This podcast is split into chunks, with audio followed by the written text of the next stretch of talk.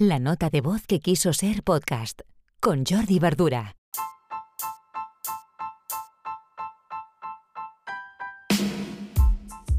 Hola, buenas. Hoy acabamos el primer trimestre del año.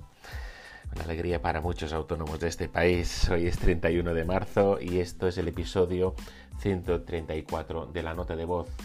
Y os quiero hacer una reflexión a partir de una conversación que tuve el otro día con un compañero autónomo como yo, un developer, y me decía que el viernes, pues a las 4, 3 y media, 4 de la tarde, estaba hecho polvo y tenía mucho sueño.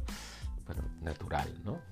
No, explico nada anormal que nos pase a la mayoría de, cualquier persona, es igual si es autónomo, ¿no? Que esté trabajando y que el viernes realmente ya vamos de capa caída.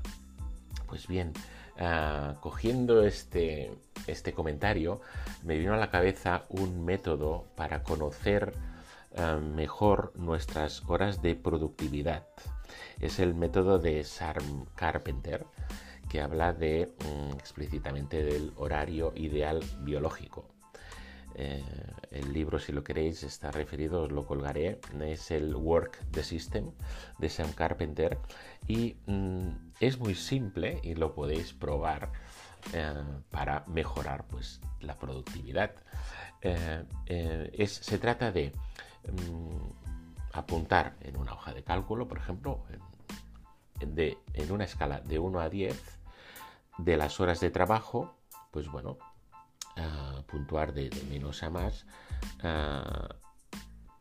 cuánto o qué nivel de productividad habéis tenido cada hora de trabajo. De productividad, de enfoque, de motivación. Así de simple.